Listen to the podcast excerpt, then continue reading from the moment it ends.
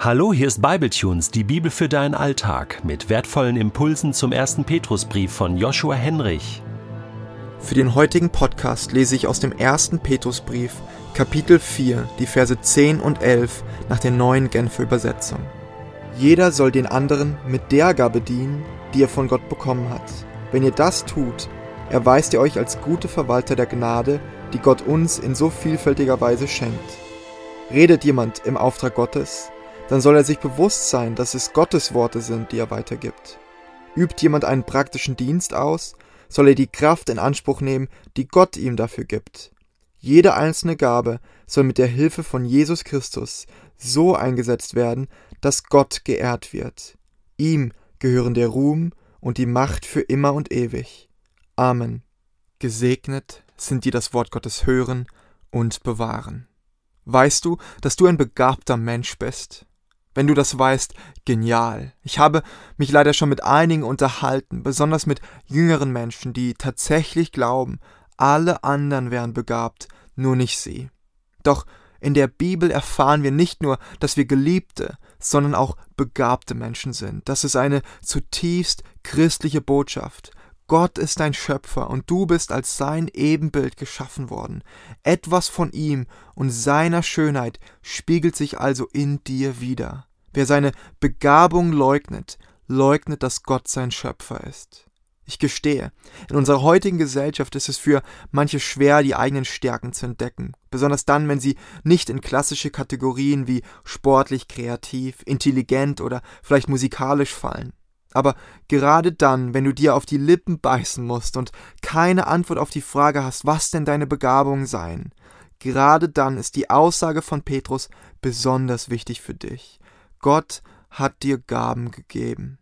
Entdecke sie, spüre sie auf, finde Gottes Schönheit in dir. Manchmal helfen Tests dabei oder einfach mal unterschiedliche Sachen auszuprobieren. Mein größter Tipp aber ist ein anderer.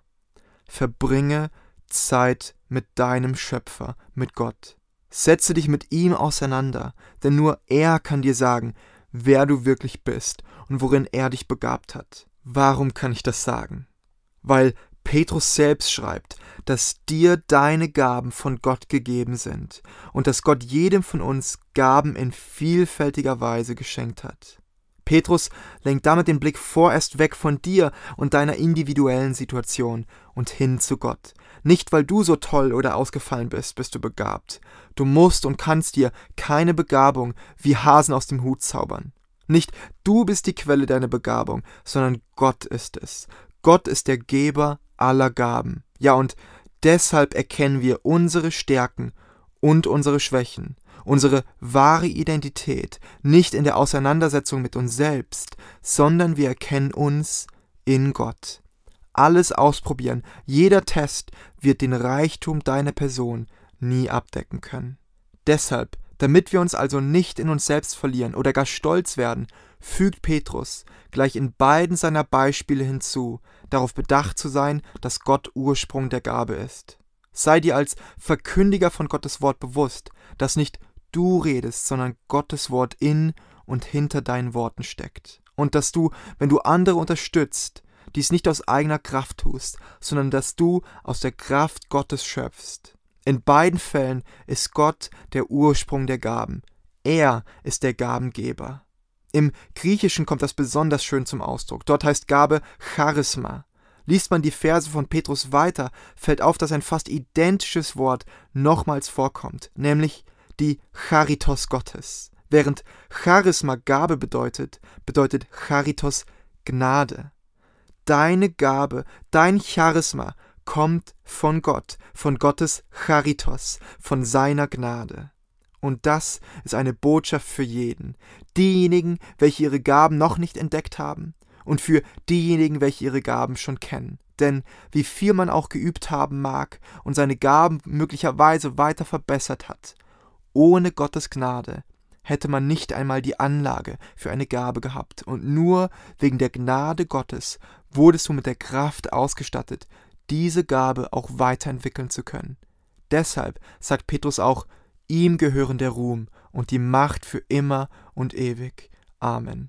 Genau das betont übrigens auch Paulus in seiner Lehre über die Charismen. In 1. Korinther 12 schreibt er, es gibt viele verschiedene Gaben, aber es ist ein und derselbe Geist, der sie uns zuteilt. Es gibt viele verschiedene Dienste, aber es ist ein und derselbe Herr, der uns damit beauftragt. Es gibt viele verschiedene Kräfte, aber es ist ein und derselbe Gott, durch den sie alle in uns allen wirksam werden. Ein weiteres wird darin auch noch sichtbar. Die Unterschiedlichkeit und Vielfalt der Gaben. Du bist ein Unikat, einmalig begabt und genau wegen dieser Vielfalt, weil du und ich unterschiedlich sind, lernen wir über Gott, als Geber all dieser Gaben, dass er unendlich komplex und vielseitig sein muss, voller Gabenreichtum und ewiger Stärke, ein Künstler, wie ihn die Welt nicht kennt. Ja, und deshalb landet Petrus, wo er landet.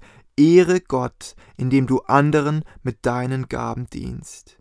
Dir sind deine Gaben nicht zum Selbstzweck von Gott gegeben worden, sondern dafür, dass du Liebe ausdrücken kannst, dafür, dass die Kirche erbaut werde.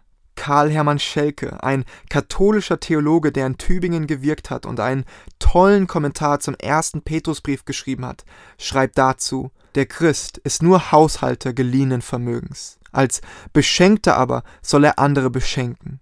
Jeder kann daher zum Reichtum der Kirche beitragen. Keiner ist unnütz. Jeder hat seine Bedeutung und Würde. Die Gemeinde braucht jeden und jeder braucht die Gemeinde. Weißt du, es gibt eine Art und Weise, zwar seine Gaben zu entdecken und zu entfalten, sie aber egoistisch einzusetzen. Das ist ein Missbrauch davon. Verstehe deine Gabe als ein Kanal, als ein Weg, als eine Brücke für Gottes Liebe. Sie sind eine Art Vesikel. Wie das Vermögen zu sprechen. Es kommt jetzt darauf an, was du sagst. Wie das Vermögen zu zeichnen. Es kommt jetzt darauf an, was du zeichnest. Lass deine Gaben Gottes Liebe ausdrücken. Zentriere deine Gaben um Gottes Liebe. Petrus macht das deutlich, indem er in den Versen davor sagte, vor allem aber bringt einander eine tiefe und herzliche Liebe entgegen. In diesem Kontext erklärt er ja den richtigen Gebrauch der Gaben. Paulus macht das deutlich, indem er das erschreckend schöne Kapitel über die Liebe im 1. Korinther 13 als Dreh- und Angelpunkt mitten in seine Ausführungen über die Geistesgaben platziert. Sowohl Petrus als auch Paulus sind sich darin einig. Du bist begabt. Deine Gaben hast du von Gott verliehen bekommen. Und diene anderen mit deinen Gaben, denn damit ehrst du Gott. Ist es nicht faszinierend, wie Gott möchte, dass wir ihn ehren? Petrus schreibt nicht, ehre Gott, indem du Gott mit deinen Gaben dienst. Nein, er erklärt, dass du Gott ehrst, indem du anderen Menschen mit deinen Gaben dienst. Vielleicht fragst du dich, na was mache ich denn jetzt mit meinen Gaben? Ich bin doch schon in meinem Berufsleben, ich bin vielleicht noch in der Schule und ich kann jetzt nicht einfach Theologie studieren, Pastor werden und alles nur um diese Menschen zentrieren. Nein, ich denke, das ist hier auch nicht gesagt. Es geht um eine Grundeinstellung, um offene Augen dafür, dass du in Kleinigkeiten, aber auch in großen Sachen, falls sich das anbietet, Liebe ausdrücken kannst mit dem, was dir bereits in die Hand gegeben wurde. Schau, das erinnert an eine sehr bekannte Stelle im Matthäusevangelium Kapitel 25 und vielleicht helfen dir die Verse dort zu verstehen, was der Gedanke dahinter ist. Dort erklärt Jesus, denn ich war hungrig und ihr habt mir zu essen gegeben. Ich war durstig und ihr habt mir zu trinken gegeben. Ich war ein Fremder und ihr habt mich aufgenommen. Ich hatte nichts anzuziehen, und ihr habt mir Kleidung gegeben. Ich war krank, und ihr habt euch um mich gekümmert. Ich war im Gefängnis, und ihr habt mich besucht. Dann werden ihn die Gerechten fragen, Herr, wann haben wir dich denn hungrig gesehen und dir zu essen gegeben, oder durstig und dir zu trinken gegeben? Wann haben wir dich als Fremden bei uns gesehen und haben dich aufgenommen? Oder wann haben wir dich gesehen, als du nichts anzuziehen hattest und haben dir Kleidung gegeben?